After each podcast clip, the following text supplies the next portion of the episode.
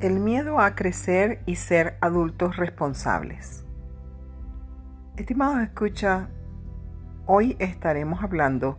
de un tema interesante a revisar en nuestra realidad más cercana, el cual está enmarcado en aquellos adultos que temen crecer, lo que el psicólogo Dr. Dan Keeley llamó el síndrome de Peter Pan en el año 1983 definiendo el mismo como, abro comillas, un conjunto de rasgos personales que se caracterizan para mostrar una gran inmadurez emocional en la edad adulta. Es decir, las personas con estos rasgos presentan un desfase patológico entre su edad cronológica y su edad emocional. Cierro comillas. Este síndrome lo vemos muy reflejado en hijos, en familias donde existen patrones culturales de sobreprotección, que de acuerdo a estudios realizados bajo una metodología científica de abordaje, se ha determinado que tanto el apego ambivalente, ansioso, el apego desorganizado y evitativo, así como el modelo de crianza materno en particular, no apoyado por un modelaje ejemplar paterno, da inicio a una secuencia de características más frecuentes de personalidad, tales como la irresponsabilidad, la rebeldía, cólera, el narcisismo, la dependencia y la manipulación, siendo en consecuencia una inmadurez psicológica en aspectos sociales y sexuales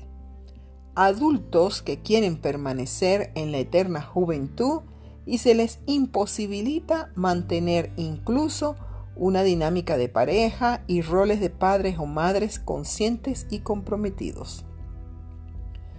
Mucho podríamos abarcar de este aspecto tratado. Sin embargo, como píldora de reflexión, centraremos la atención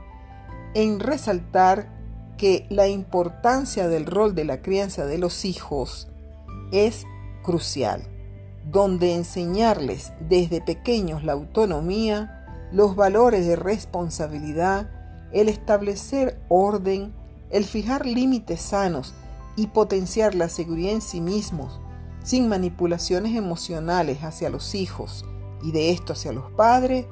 es esencial.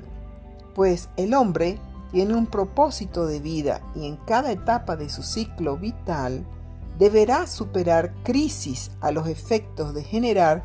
conductas adaptativas para su bienestar y mantener una sana convivencia con madurez, consciente de sus defectos y virtudes. Revisemos cómo estamos educando a los hijos, qué tipo de responsabilidades acorde a sus edades les estamos dando cuánta sobreprotección y apegos estamos alimentando consciente o inconscientemente y qué conductas observamos en ellos que nos dan indicadores de una personalidad temerosa a crecer y ser adultos responsables. Retomando un poco lo que el proceso educativo jesuita establece, les manifiesto que ser padre es una tarea complicada,